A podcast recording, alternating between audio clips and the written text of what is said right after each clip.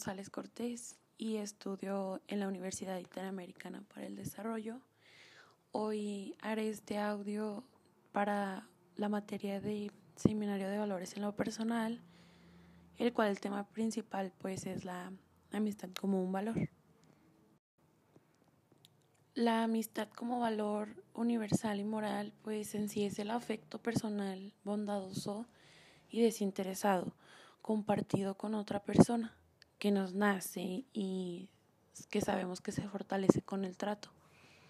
El valor de la amistad nos dispone a ser amables y afectuosos con los otros y a tener interés por ellos renunciando a la hostilidad y sobre todo también renunciando al egoísmo.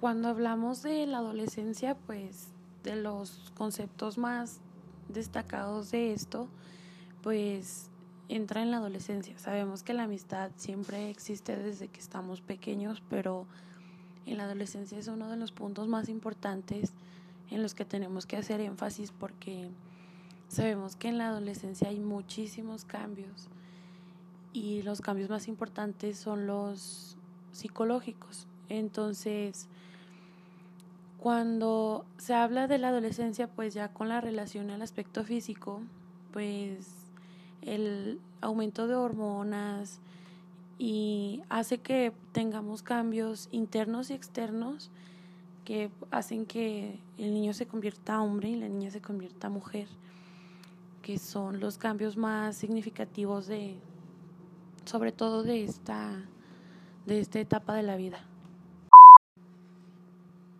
Cuando somos adolescentes, pues sabemos que casi la mayoría de las cosas nos parecen chiste y pues que no tomas tanta conciencia de lo que haces. Si a veces lo que dices lastima a alguien.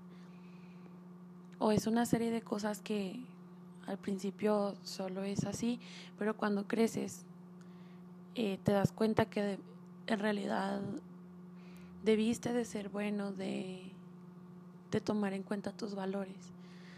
Entonces, de aquí yo siento que la en la adolescencia es el punto más importante saber cómo hacer amigos, cómo sobrellevarte, cómo poder enfrentar tus problemas y saber que no siempre necesitas una amistad para todo. Otro de los conceptos muy importantes dentro de la amistad este, es la etapa de la madurez. Mm, cuando ya somos maduros, podríamos decir que ya no es tan difícil hacer amigos porque ya tienes en cuenta todos los puntos buenos, todos los puntos malos, sabes qué es bueno para ti, qué no es bueno para ti, qué te va a causar un sentimiento de paz, de sentirte sano plenamente, hablo de lo psicológico, lo todo en lo que tenga que ver en sociedad. Porque los, cuando somos adolescentes somos más propensos a comportarnos distinto a cuando ya somos un poco más grandes y ya somos más conscientes. Entonces, hablando de madurez, pues siento que eliges con quién estar cómodo, con quién estás seguro y que tenga sobre todo una amistad llena de calidad. Porque cuando hablamos sobre amistades tóxicas, este es rápido, es una cosa de la cual no te puedes engañar tú mismo. Es mm, algo que resalta mucho dentro de todas las amistades y que hay ocasiones que nosotros como personas no los queremos ver por tal vez el afecto que les tenemos a las personas, pero debemos de, de ser reales, de ser sinceros, de, de no aceptar en ningún momento alguna relación tóxica, ni de amigo ni de pareja. Entonces yo pienso que cuando desde el momento en el que aceptas tener o seguir con una amistad tóxica, habla mucho de, de tu amor propio, del valor que te tienes, de que aceptas cosas malas de los demás hacia ti. Siento que todos deberíamos de fortalecer eso en nuestra persona porque nadie merece tener una amistad tóxica. Porque cuando buscas una amistad, mm, buscas con quien sentirte bien. Y cuando tienes este tipo de amistades, en vez de progresar, pues te quedas estancado. Y si no progresas, si no te ayudan a progresar, no son productivos para tu vida y lo que tienes que hacer es sacarlos sin importar la cuánto los quieras, cuánto los estimes porque no lo merecen. ¿Cuántos amigos tenemos de verdad? ¿Cuántos? Nunca vamos a saber en realidad cuántos amigos verdaderos tenemos, pero cuando te das cuenta de quién es tu verdadero amigo, compartes vivencias, experiencias, tus miedos, temores, alegrías.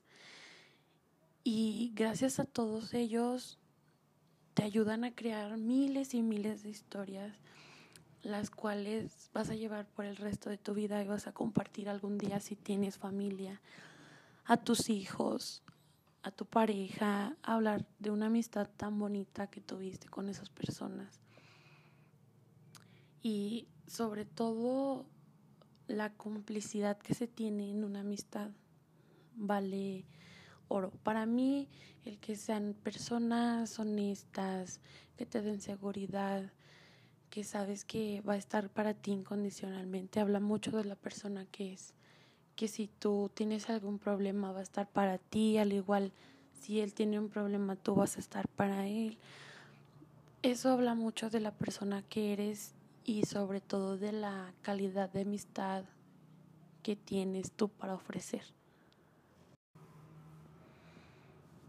Para ser un buen amigo hay muchísimos puntos que destacan, pero algunos de ellos es pues que seas una buena persona, que seas comprensivo, bondadoso, sincero, la amabilidad y la facilidad de comunicarse para que fortalezca la amistad y la felicidad de ambos, que hagan actividades fuera de su rutina, que se distraigan en ocasiones si tienen algún problema ser sociable, que no te dejes eh, influenciar o, dejar llevar por lo que dicen.